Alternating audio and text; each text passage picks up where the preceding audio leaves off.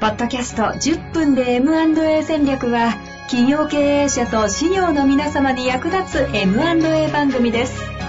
経営のリアルな現場で実践するための知恵と知識をお届けいたします。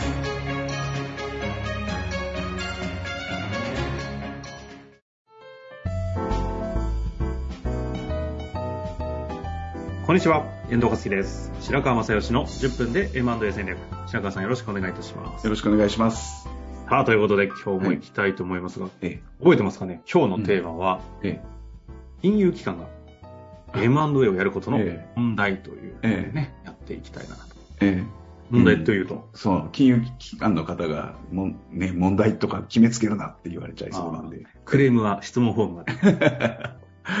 あでも、あの、課題としてはね、多分、あの、知っておいて、あの、損はないと思うんで、うんで、今やっぱりあの、この前も、あの、会計事務所の先生に呼ばれて、え経営者の方が15人ぐらいだったかな、お話をしてたら、白川さん、銀行が今 MA の支援って結構してるじゃないですかって。うん。で、それってどういうふうに思われてますかっていうお話を、あの、質問をされたんですね。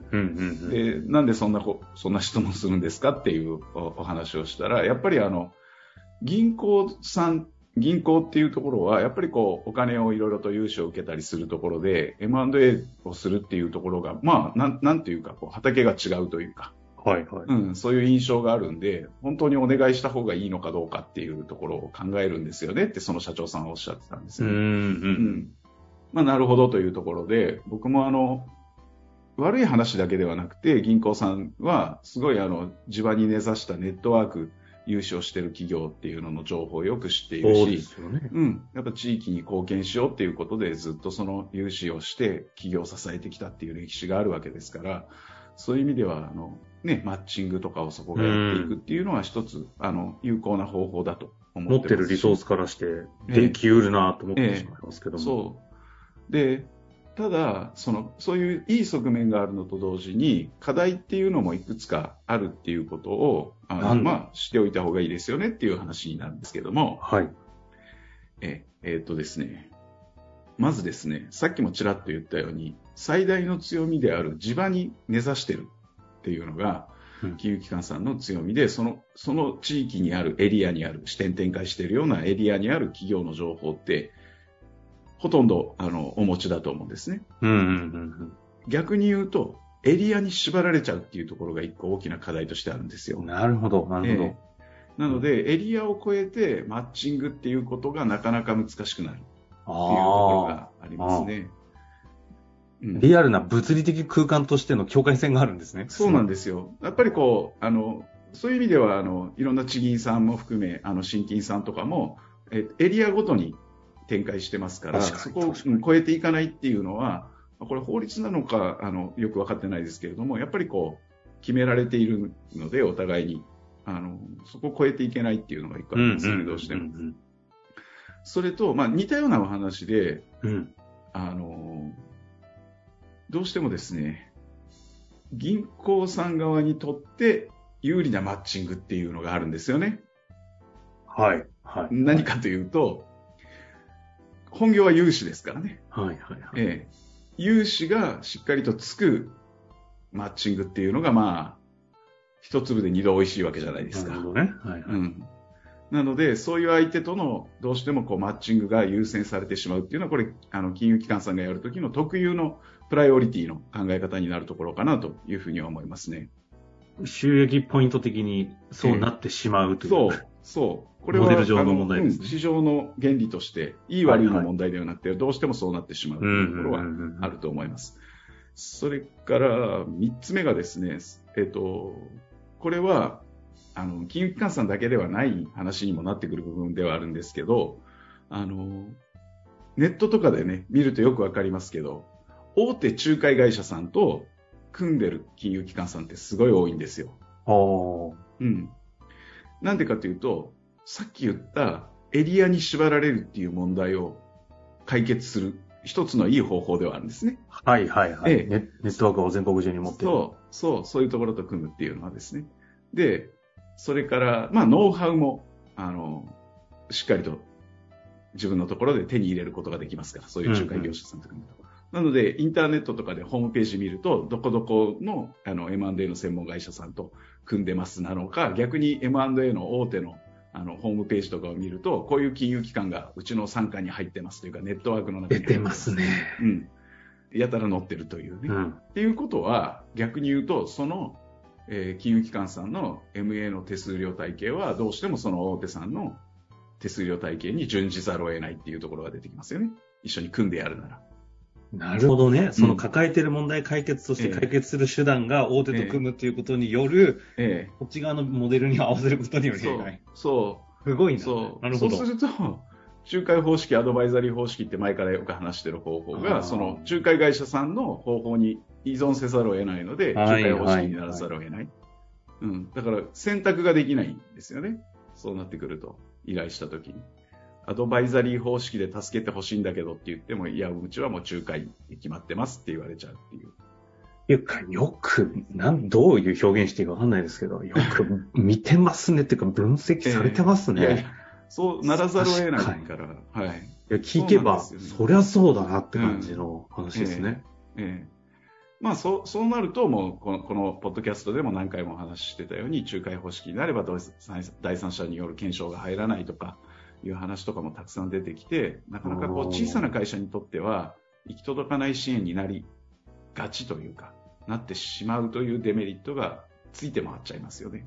これちなみに、その、いろんなところで、この間は経営者の方々に呼ばれて、ええ。なんかやたらこなんか講演会みたいになってますね。あの いや。社名うん呼ばれて、いや、金融機関が、その MA をやっていくことへのテーマで話してほしいみたいな話って、経営者から出てくるわけですよね。どどういう状態でそういう、その、なんかセットされるんですか、場が。